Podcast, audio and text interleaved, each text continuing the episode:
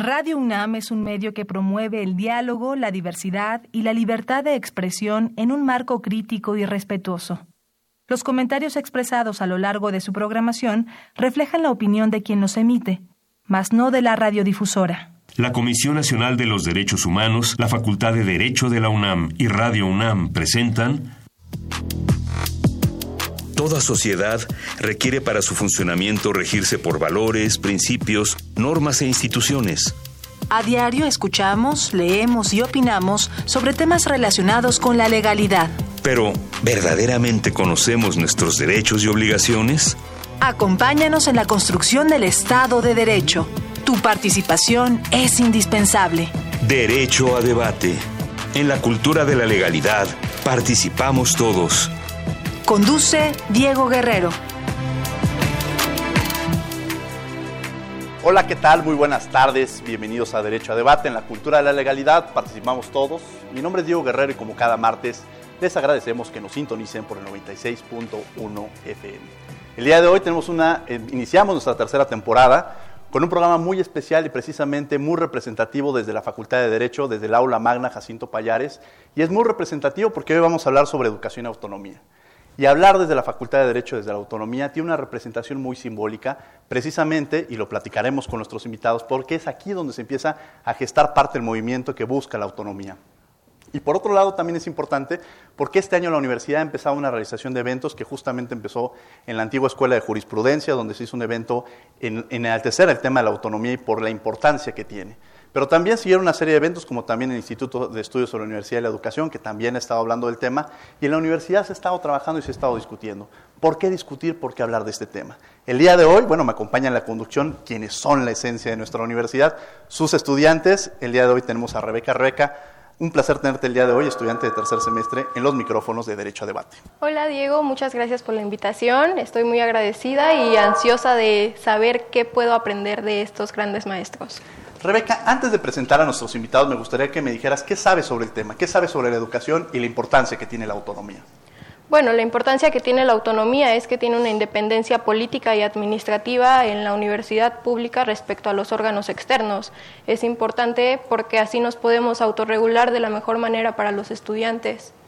¿Y consideras que es necesario, como lo mencionabas, que tenemos que seguir trabajando en el tema de la autonomía, discutirlo, analizarlo y reflexionarlo dentro de la universidad? Por supuesto, no solamente es importante, sino necesario.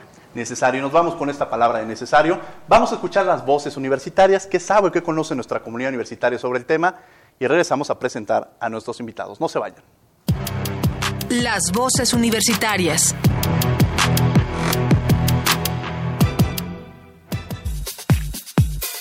¿La autonomía es un factor importante en la educación en México? Ser la autonomía es importante en la educación en México, ya que puede este, afecten varios este, factores. Uno que se me hace bastante importante es la libertad de cátedra. Claro, en el caso de la UNAM, pienso que es uno de los mayores logros dentro de, la universidad, ya que permite elegir autoridades este, fuera de una injerencia política o, económica externa a la universidad. Y también permite eh, una libertad de pensamiento y de cátedra muy amplia. Considero que sí es importante, ya que gracias a ella evitamos eh, pues acciones como que el gobierno tome decisiones directas sobre sobre la, por ejemplo, en el caso de la UNAM sobre los profesores o los directores y también es importante para que pues no sé, para que no influyan en los programas educativos. Síguenos en Instagram, Facebook y Twitter como Derecho a Debate. Bien, estamos de regreso en los micrófonos de Derecho a Debate. Vamos a hablar sobre educación y autonomía y el día de hoy me acompaña en la conducción Rebeca Ramírez. Rebeca, ¿quiénes son nuestros invitados? Bueno, en esta tarde nos encontramos con el, con el director Raúl Contreras eh, Bustamante, director de esta facultad, y con el doctor Hugo Casanova Cardiel, eh, director del Instituto de Investigaciones sobre la Universidad y la Educación. Un placer tenernos el día de hoy aquí en los micrófonos de Derecho a Debate, en el inicio de esta tercera temporada. Doctor Contreras, muchas gracias. Gracias, Diego. Este, magnífica idea que esta tercera etapa del programa hayas decidido hacerla en el aula magna de tu facultad, ante la presencia de decenas de jóvenes de la recientemente eh, ingresada generación 2020, a la que precisamente nos permitimos bautizar con el nombre de la generación de la autonomía universitaria. Este, bienvenidos todos, creo que son sus primeras actividades académico-universitarias y nos da mucho gusto que estén transmitiendo desde aquí. Al contrario, muchas gracias, doctor Raúl Contreras Bustamante. Doctor Hugo Casanova, muchas gracias por estar con nosotros. Sí, eh, querido Diego Guerrero, es para mí un placer estar aquí, un honor eh, compartir con el licenciado Raúl Contreras, con Rebeca, estudiante de tercer semestre, con todas y todos ustedes. Realmente es, un placer eh, conocer a la nueva generación de universitarias, de universitarios eh, tengo la convicción de que los actores centrales de la Universidad Nacional son todos ustedes.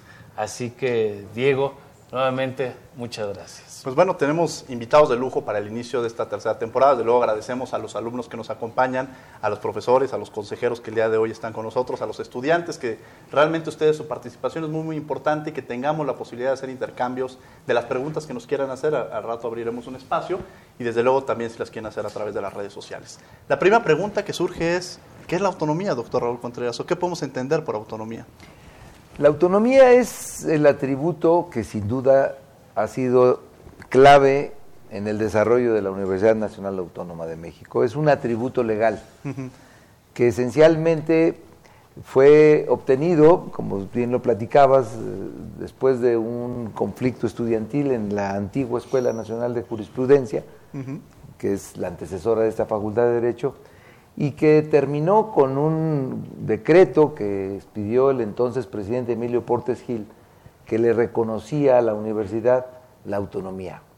A lo largo de estos 90 años la autonomía se ha ido perfeccionando, eh, ha ido evolucionando y, creo que hoy pudiéramos sintetizarlo de manera muy breve en cuatro cosas. En que le garantiza a la universidad tener libertad de cátedra, de investigación y para difundir el conocimiento. Que le permite a la universidad darse a sí misma sus planes y programas de estudio sin ninguna injerencia y sin ninguna influencia exterior. Tercera, que nos permite tener autoridades y a los universitarios resolver eh, eh, las cuestiones que tienen que ver con su administración y su gobierno, en donde los criterios para poder hacer esta selección son más bien criterios de carácter académico y no políticos ni partidarios. Y la última, la obligación que tenemos los universitarios de ser transparentes, honestos en el manejo del patrimonio y de los recursos que tenemos a nuestro cargo y de informar a la comunidad a la que nos debemos. Estos cuatro atributos creo que pudieran sintetizar lo que hoy es la autonomía universitaria. Y como vemos, el concepto de autonomía, usted decía que ha ido cambiando. O sea, no podríamos pensar la autonomía de hace 90 años, ha ido en evolución constante, ¿no? Ha ido evolucionando y, y no ha sido fácil. Durante estos 90 años ha habido intentos pues, de influir en que la universidad de una educación de corte ideológico, de que tal personalidad pudiera tener injerencia en la universidad, de que el cerebro de la nación, como a veces le llamamos al conjunto de universitarios, pues esté produciendo ideas este, en favor de tal o cual idea o tal o cual proyecto. Y la universidad a lo largo de estos 90 años ha ido perfeccionando este atributo para que se entienda que lo que aquí sucede dentro de la universidad es generación de conocimiento universal y científico. Doctor Hugo Casanova, usted ha, hablado, ha escrito incluso sobre los temas históricos que nos llevan al tema de la autonomía. Quizá pensaríamos un poco, no solamente se gestaron en México, sino también a nivel internacional. En 1918 ya venía el movimiento de Córdoba, que justamente el año pasado se realizaron una serie de actividades en torno al mismo. Quizá un contexto histórico que nos pudiera hablar sobre esta parte de la autonomía. Y si hay una relación incluso con este movimiento de 1918. Eh, en efecto, las observaciones de mi amigo el licenciado Raúl Contreras son muy pertinentes. Estos cuatro atributos que él identifica son absolutamente, este, estaría absolutamente de acuerdo. La autonomía es un concepto histórico, es un concepto, desde, desde la Facultad de Derecho, podríamos decir, es un concepto jurídico pero muchos de los conceptos que andan por el mundo tienen diferentes manifestaciones, tienen diferentes rostros. Y la autonomía tiene un carácter, decía yo, histórico. Eh, por supuesto se extiende a 1918, pero les diría, eh, muchachos, maestras y maestros que nos acompañan, que la historia de la autonomía es la historia de la universidad. O sea, cuando hablamos de la autonomía universitaria, no podríamos prescindir de pensar en el concepto de la propia universidad. ¿Cuándo empezó la universidad? Eh, haría una pregunta, una primera reflexión. Y la universidad, eh, compañeras, compañeros, no inició en 1910 eh, cuando se crea la, la, Universidad Nacional en las postrimerías del gobierno de Porfirio Díaz. Y ni siquiera se crea en 1551 con la Real Universidad de México, cuando eh, la colonia establece una universidad en, en México. La universidad surge, las primeras instituciones universitarias surgen en el siglo XII en Europa. París y Bolonia son los lugares donde tiene lugar el surgimiento de la universidad. Y podrían decir ustedes, bueno, ¿y qué tiene que ver Bolonia con nosotros? Tiene mucho que ver. Tiene la esencia de la universidad se extiende por casi mil años. Y yo les diría a ustedes que están ingresando a una universidad que esta institución tiene una solera fundamental. Se extiende, insisto, casi por diez siglos. No es una creación eh, americana, no es una creación mexicana, es una creación occidental. La universidad es una institución que en Occidente se dedica a la construcción y a la difusión del conocimiento. Bueno, aquella lejana Bolonia del año de 1155 tiene un estatuto de autonomía con relación a la comuna de Bolonia. Federico Barbarroja establece un principio eh, jurídico fundamental que regula que las instituciones universitarias gozan de esa condición de autonomía con respecto a las autoridades eh, de la comuna. A lo largo de la historia se va extendiendo el concepto. El concepto es histórico porque está vinculado con su tiempo y con su espacio.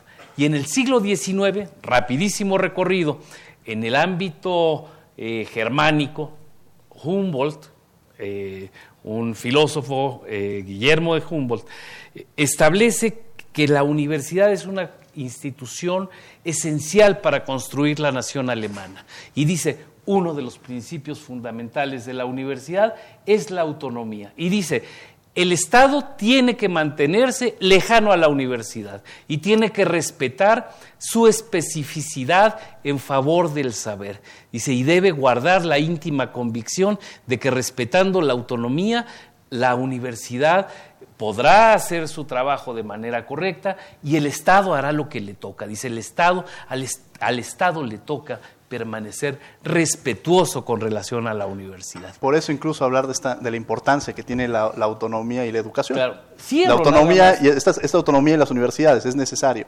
Es, fundamental, perdón. Y, el 18, que, fue con lo que iniciaste, Córdoba, ratifica en el ámbito americano la importancia de la autonomía como una característica universitaria. Rebeca Ramírez. Doctor Casanova, entonces, ¿usted qué piensa que implicaría la pérdida de la autonomía universitaria? Bueno, eh, justamente ya ahora he hecho una declaración apasionada de autonomía. La universidad, si pierde ese rasgo, pierde su capacidad para investigar con libertad, para enseñar con libertad, para definir el rumbo de las carreras, para definir el rumbo de la investigación y en el caso de México, para extender la cultura. Una de las condiciones esenciales de las universidades latinoamericanas es su capacidad para difundir, decía Volpi hace unos días, para construir cultura y para extender la cultura. Doctor Raúl Contreras Bustamante. A mí me encanta esta cátedra que nos ha dado Hugo y yo agregaría dos cosas para redondear la idea. Primero, jóvenes que entiendan que en materia histórica y política las cosas no son, van siendo. Eh, hablar de autonomía en el siglo XIX era independizar el conocimiento de la influencia de la iglesia.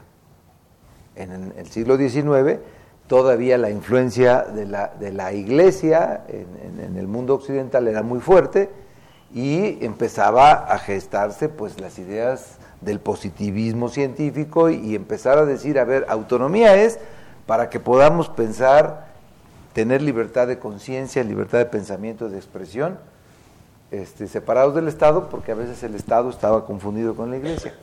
Y una aportación importante que hace la universidad americana al mundo es que si bien las universidades tienen este, los mil años a los que se refirió el doctor Casano, hay que entender que estaba reservada la educación para las élites. Aunque era universitaria, solamente podían acceder a las universidades las élites.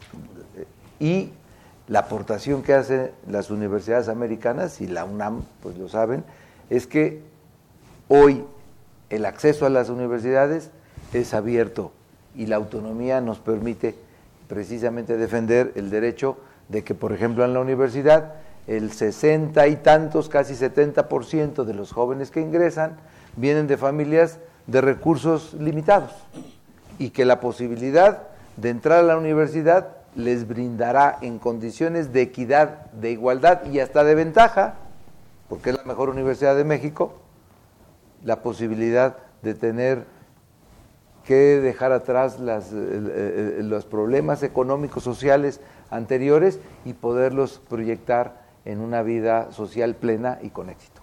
Generalmente escuchamos esta palabra de la separación de esta, de los, esta palabra organismos autónomos o esta palabra de autonomía. ¿Entrarían en la, misma, en la misma caja de Pandora los organismos autónomos, como los entendemos o como los conocemos, al principio de autonomía universitaria? ¿O estamos hablando de dos, de dos conceptos completamente distintos? Y por otro lado también entender cuál es el, el marco jurídico que de alguna manera rige esta autonomía, que creo que es sustancial, ¿no? Sí, yo aquí este, apelaría a lo que nos plantea el jurista Sergio García Ramírez en una de sus obras más recientes sobre autonomía, él eh, plantea que la autonomía es una voz polisémica. Polisémica quiere decir que tiene eh, diferentes eh, significados de acuerdo al ámbito en el que se ubica. La autonomía que se establece para los órganos así llamados por la Constitución adquiere rasgos específicos con relación a las diferentes instituciones. La, autonomía de, por ejemplo, el Instituto Nacional Electoral es, una. Eh, y, entiendo que su origen jurídico tendría una fundamentación mucho más reciente. La voz autonómica, cuando se refiere a la universidad, está apelando a un fondo eh, mucho más antiguo. Eh, hay una suerte de arqueología autonómica que se extiende por muchos más años. Eh, uno de los historiadores que participó en el encuentro de hace unas semanas, Enrique González, decía, no obstante, que el, el concepto de autonomía es un concepto del siglo XVIII yo no sé en, el ámbito jurídico exactamente si, si, hay esa equivalencia. En el ámbito de historia de las universidades así, así ha sucedido. Y es en el XIX, en el siglo XIX, donde ya se recoge la voz. Justo Sierra, el creador de la Universidad Nacional, eh, recoge en sus textos a finales del XIX esta idea autonómica que va eh, concentrándose en, los inicios del 20. Antes de ir a, un corte, me gustaría dejar una pregunta al doctor Contreras, esta parte de la autonomía universitaria, pero también de la democracia universitaria. Esta parte que es sustancial de entender precisamente las designaciones que se realizan y que esta democracia universitaria, en la forma en la que está colocada, permite también el buen funcionamiento de la universidad y que va ligada precisamente con esta autonomía. Vamos a escuchar por tus derechos las noticias más relevantes de la Comisión Nacional de los Derechos Humanos y regresamos a los micrófonos de Radio UNAM. No se vayan. Por tus derechos.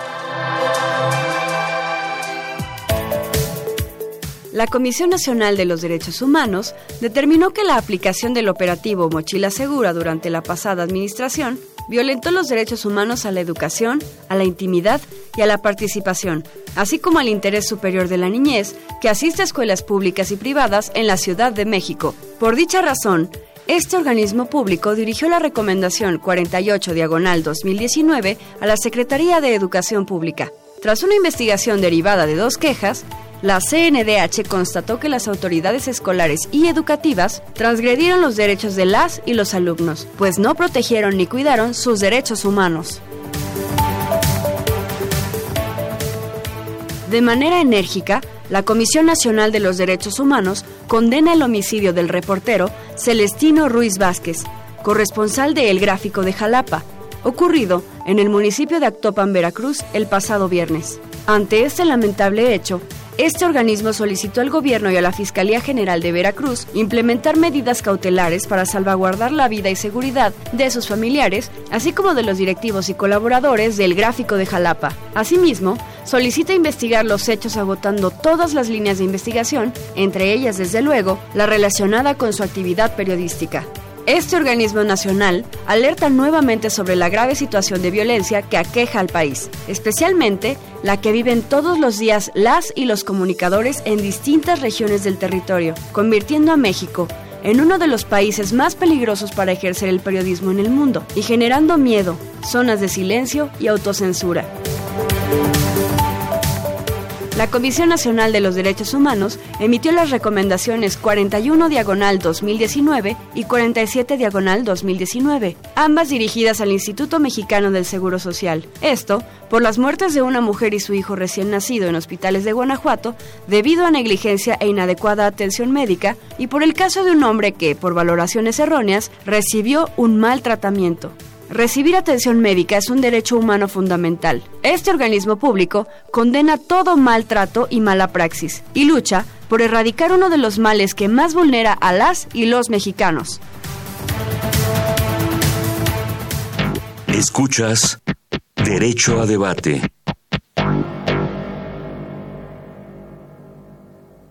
Fueron las noticias más relevantes de la Comisión Nacional de los Derechos Humanos por tus derechos. Y bueno, abriríamos el micrófono si alguien quisiera hacer alguna pregunta. Creo que aquí había alguien, el consejero eh, universitario Miguel. Miguel.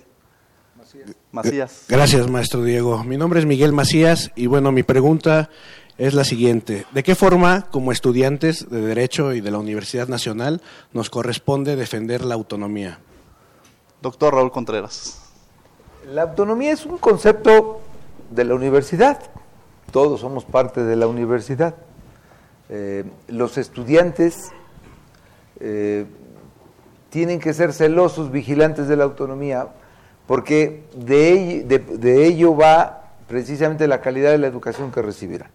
Si, ustedes pueden recibir una educación científica en donde escuchen opiniones de todos eh, los puntos de vista del pensamiento, donde ustedes tengan la posibilidad de, de, todo lo que escuchen, de las orientaciones científicas, políticas, escoger la que más les parezca, pues creo que tienen una mejor educación.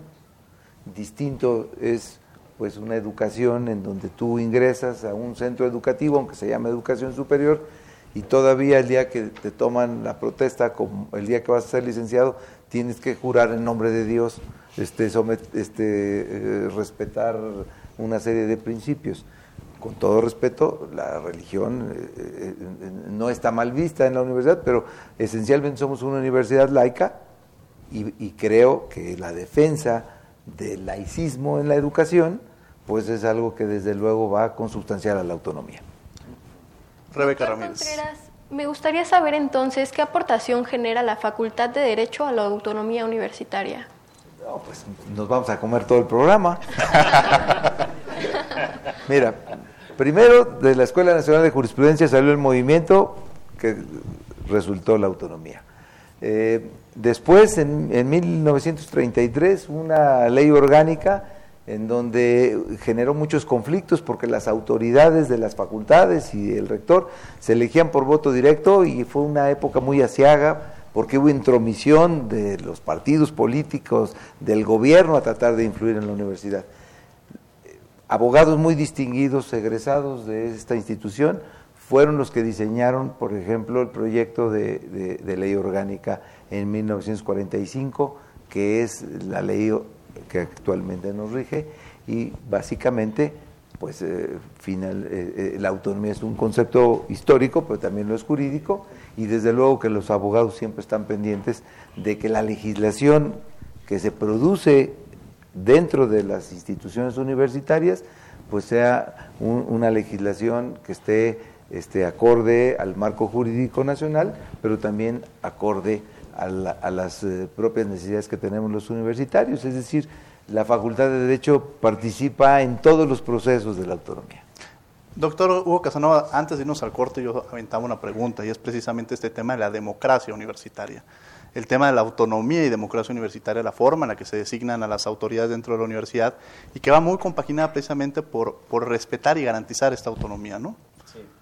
Bueno, la eh, autonomía, y decía el licenciado eh, Raúl Contreras, eh, tiene que ver con la capacidad de las instituciones para designar a sus propias autoridades, para generar sus, construir sus mecanismos de gobierno y operarlos.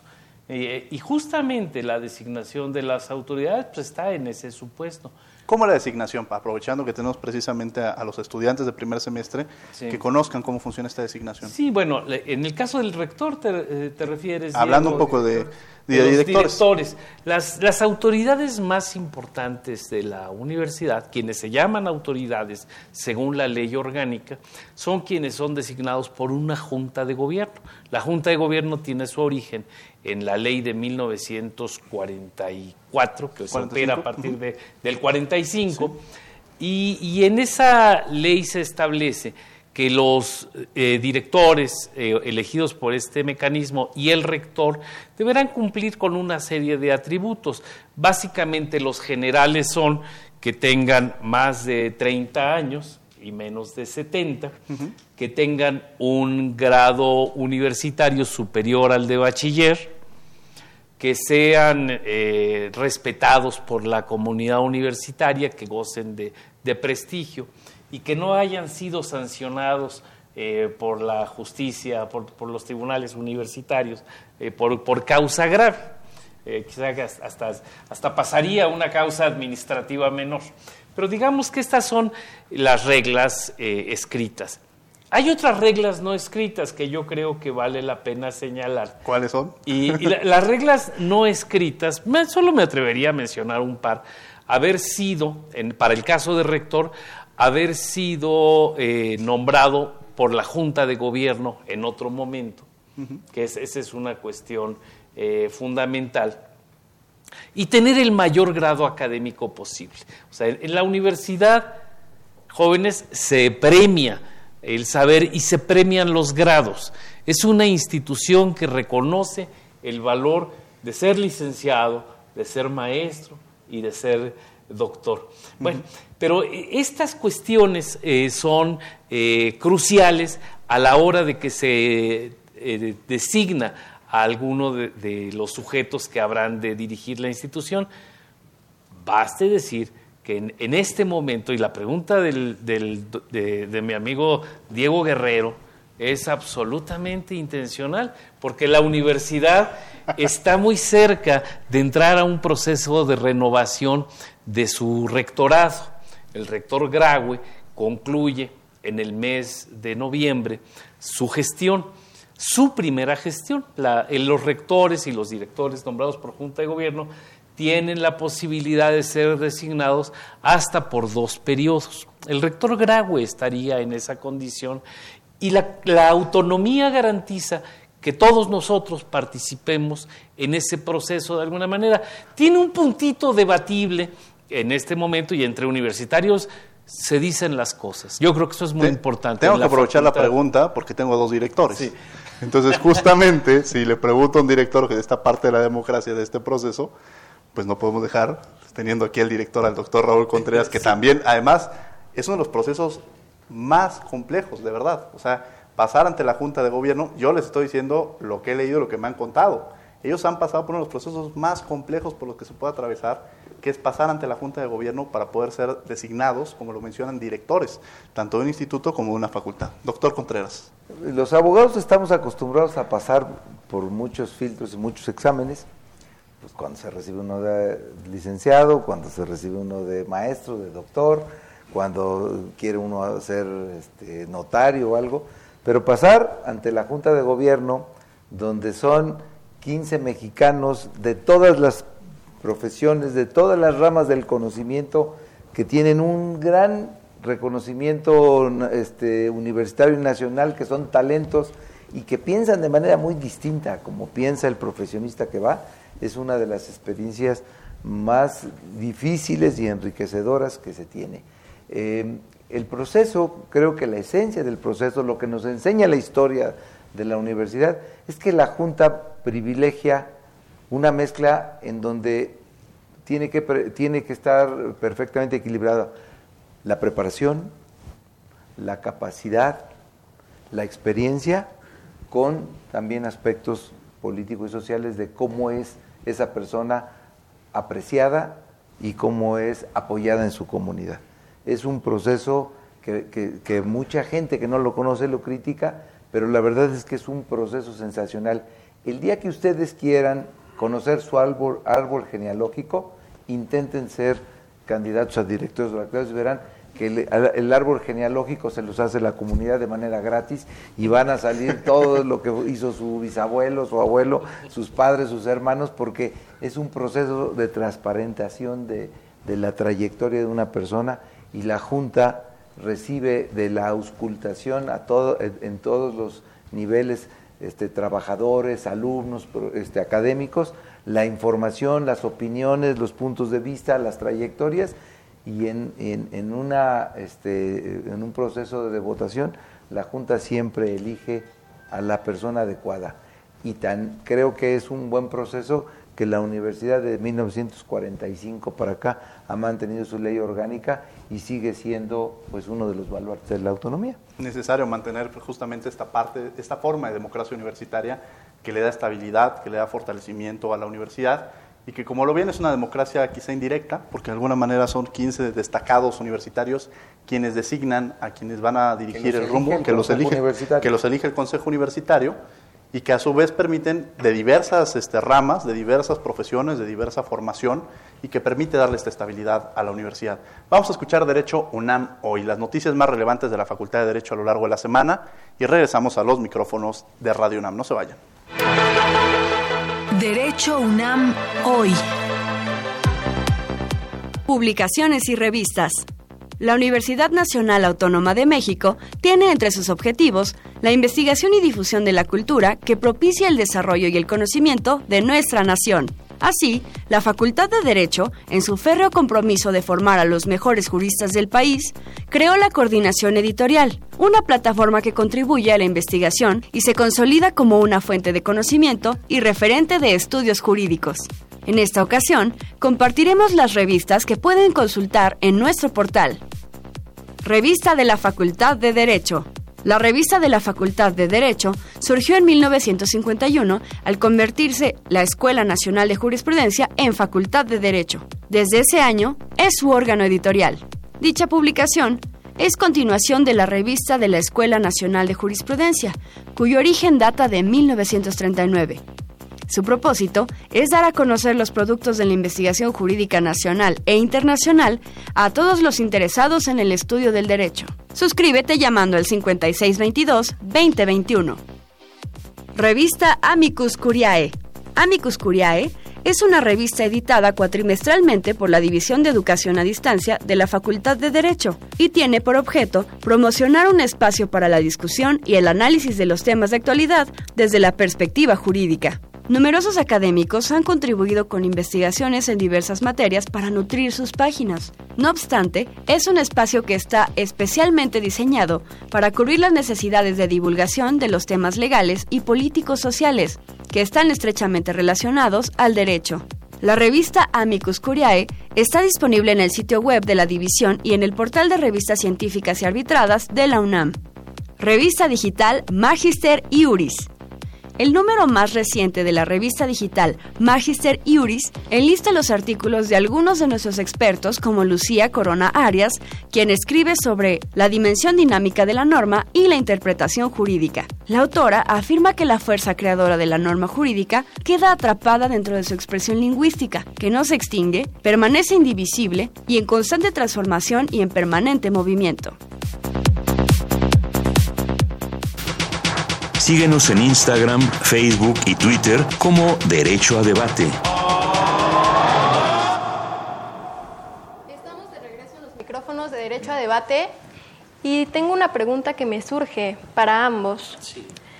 ¿Cuál implicaría entonces el papel en la autonomía que se está jugando ahora? ¿Cómo, ¿Cómo se está manejando la autonomía en la UNAM actualmente, doctor Contreras? Pues yo creo que con una gran responsabilidad. La universidad que hoy es responsable de atender a más de 350 mil alumnos, tiene eh, un patrimonio muy importante y recibe recursos de, parte del pueblo importantes. Y la universidad ha venido perfeccionando a lo largo del tiempo sus procesos este, administrativos internos, sus órganos de control y somos eh, una institución que ha sido reconocida por el Instituto de Acceso a la Información, por ejemplo, como la más transparente de México. Nosotros transparentamos todo lo que se hace aquí. Y la transparencia es, un eh, eh, ejercicio administrativo que garantiza el combate a la corrupción. Nosotros estamos obligados a administrar los recursos con un gran escrúpulo y además sabiendo que todo lo que nosotros hacemos tenemos la obligación de informarlo. Entonces, creo que eh, un manejo responsable de los recursos es garantía de autonomía. Tenemos en el público una pregunta, a Bogart, que tenías aquí una pregunta. ¿Qué tal? Muy buenas tardes. Mi nombre es Bogart Montiel y quisiera preguntar eh, con respecto a la inseguridad que se vive tanto dentro de los estudiantes como me atrevería a decir que desde la ciudadanía misma ¿Qué, y, ¿Qué pasaría en caso de que la universidad perdiera su autonomía? Y sobre todo que ustedes siendo especialistas en la materia nos dieran algo de seguridad al respecto. Sí, a ver, a mí me gustaría retomar un poquito el tema de qué es la autonomía hoy para la universidad.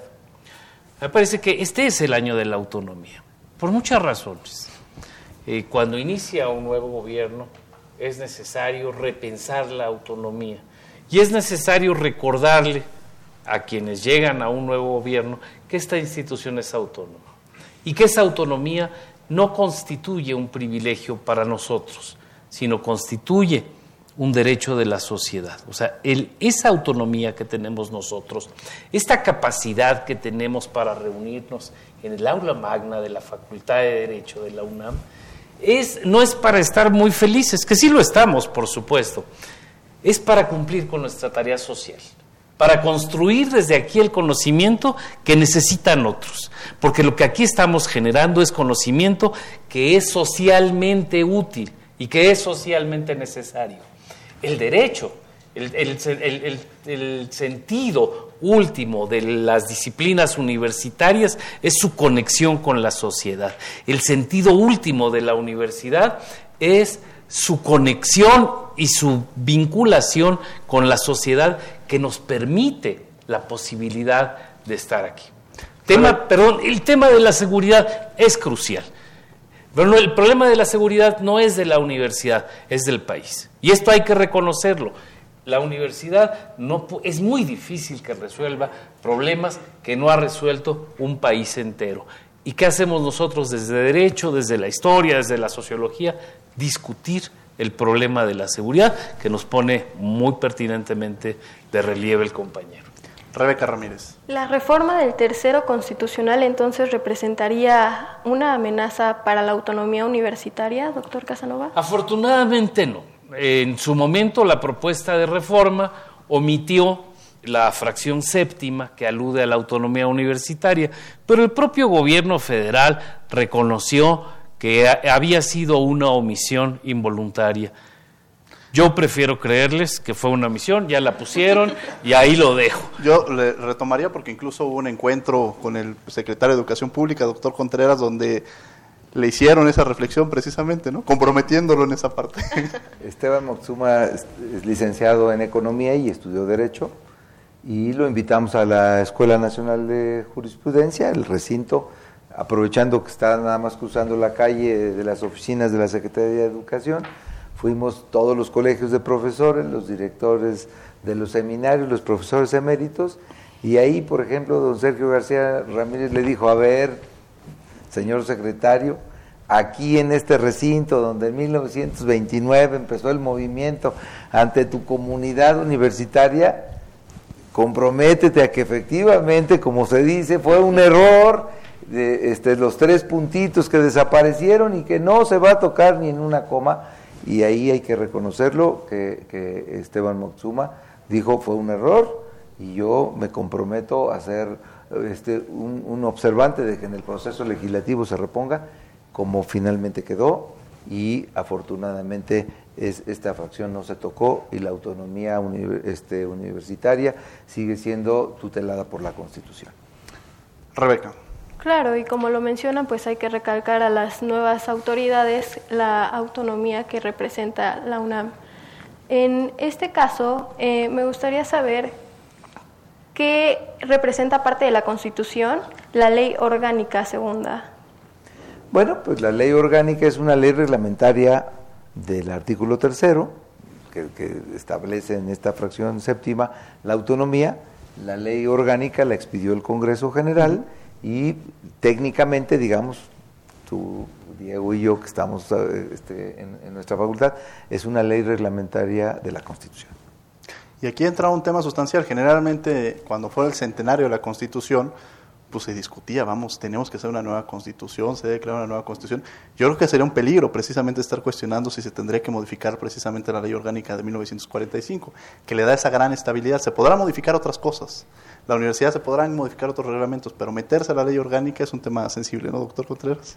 Pues siempre es un tema de defensa de la autonomía no tocar la ley orgánica porque cuando se habla de que vamos a revisar la ley orgánica, pues pensamos qué fuerzas, qué injerencias, qué influencias pudiera tener una nueva ley que trastocara la autonomía actual. Entonces, los universitarios hemos eh, considerado pues que si bien la ley tiene ya sus años, eh, ha sido mucho más positiva su, su vigencia y le ha dado estabilidad, le ha dado las posibilidades a la universidad de, a pesar de ser una universidad masiva, porque recibimos miles de estudiantes, es al mismo tiempo una universidad que atiende también la excelencia académica y por eso la UNAM está considerada la universidad 103 del mundo, en donde competimos con universidades privadas muy ricas como Harvard, como Yale,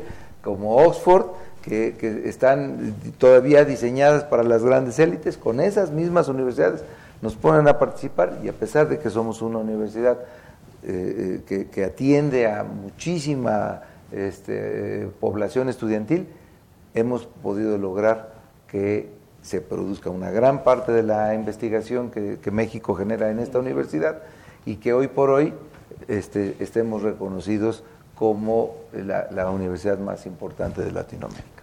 Tenemos una nueva cápsula en esta tercera temporada, se llama Descubriendo tus derechos, aquellos derechos que tenemos y desconocemos. Entonces vamos a escuchar Descubriendo tus derechos que están a mano de Yanis y de Valeria. No se vayan, regresamos a los micrófonos de Derecho a Debate. Descubriendo tus derechos. Dentro del derecho a la vida digna se encuentra el derecho a la muerte digna que se refiere a que en caso de un diagnóstico médico de enfermedad terminal en la que se prevea desahuciado para los próximos seis meses, el paciente pueda decidir si tomar un tratamiento que prolongue su vida o no. Esto se realiza mediante un formato ante notario público que garantice la capacidad del paciente de decidir.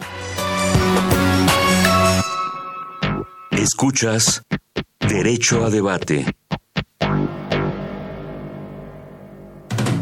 La última y nos vamos. la última y nos vamos, esta es la última parte del programa, en la cual, bueno, pues algún comentario, algún precisamente tema que se nos haya quedado en el aire en esta, en esta posibilidad nos permite eh, conocer algunas preguntas que tengan, que de este lado tendríamos una pregunta a su nombre y la pregunta que quisiera hacer.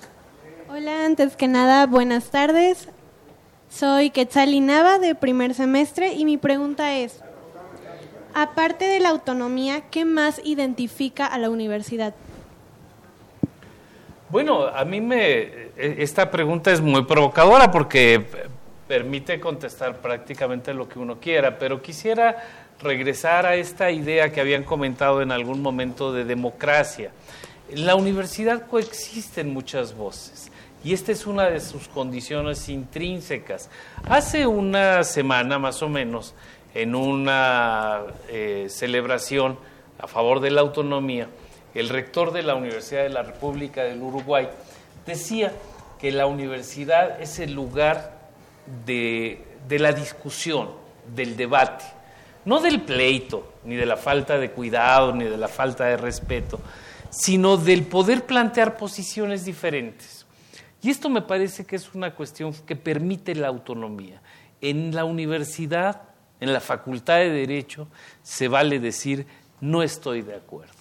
Y esto me parece que tiene mucho sentido. Los profesores que estamos aquí saben que esto se puede. Hay reglas para no estar, para no estar de acuerdo. No se puede llegar con faltas de respeto ni con majadería, pero se puede decir con argumentos, en esto no coincido. Y es una cuestión eh, fundamental. La capacidad de disentir, decía don Pablo González Casanova, es una condición de la universidad. Y esta es una condición que vivimos internamente, pero que sobre todo llevamos hacia afuera.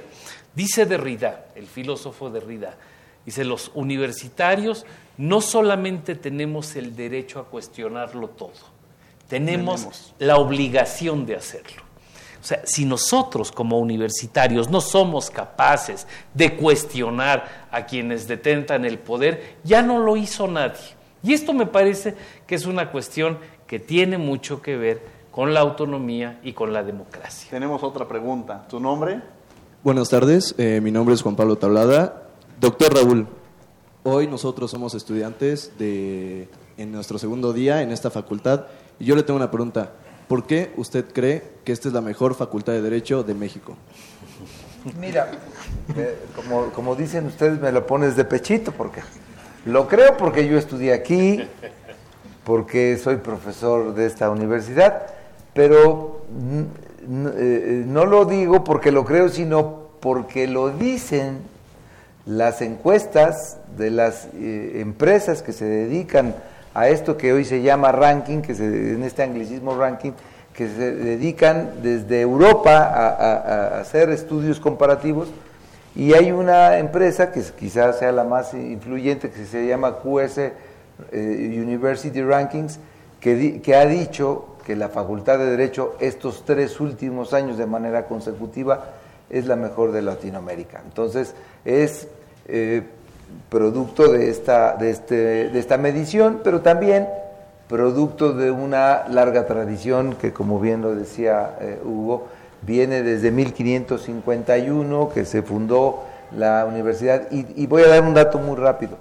Alguna vez se dijo que por qué la colonia portuguesa había logrado mantener a Brasil como un gran país en un solo territorio y que las colonias españolas se habían multiplicado en muchos países y la respuesta fue porque la las universidades en las colonias españolas llegaron en el siglo XVI y en cambio en Brasil llegaron hasta 1808 cuando eh, los reyes de Portugal salieron huyendo de Portugal por la invasión napoleónica y se fundó la primera universidad en Portugal. Quiere decir que la educación fue el factor de desarrollo cultural y científico y esa me pareció que es una, un, resultado tangible de decir lo importante que tiene la tradición histórica de una institución.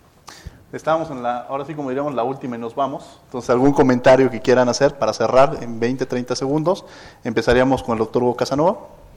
Bueno, no, es simplemente para eh, reconocer la importancia de contar con foros universitarios como este, en el que participan pues, los diferentes sujetos que componen la comunidad. Necesitamos más espacios en donde nos conectamos con los estudiantes, con las autoridades de la institución, con profesores y profesoras, con la representación del Consejo Universitario. Me parece de verdad una condición ejemplar para la universidad. Yo tengo un vínculo muy poderoso con la Facultad de Derecho desde hace muchos años, ahora con el señor director, en otros momentos un vínculo eh, profesional. Aquí desarrollamos hace algunos años un congreso internacional con 3.000 asistentes eh, y, pude conocer de primera mano la capacidad organizativa y de recursos de los abogados, de, de, esta facultad.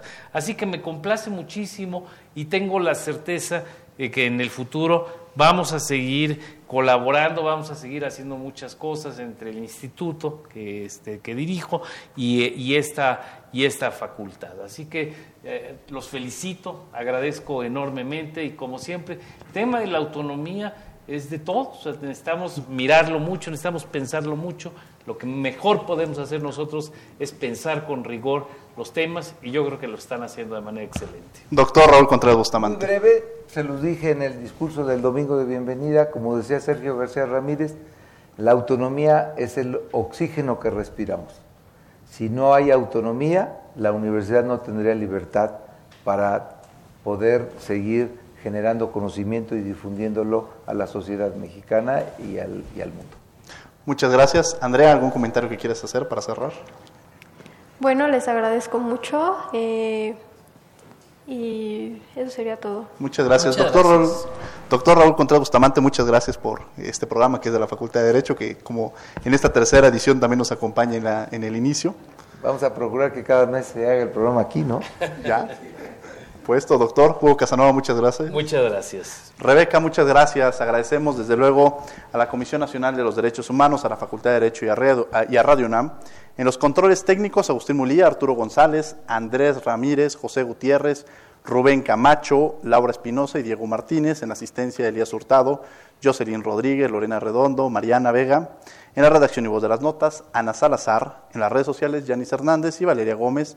En la producción, Paco Ángeles. No olviden que nos escuchamos de ley en de ley todos los martes. Esto fue Derecho a Debate en el inicio de su tercera temporada. Por hoy concluye la discusión, pero no se pierdan el próximo tema en Derecho a Debate. En la cultura de la legalidad participamos todos.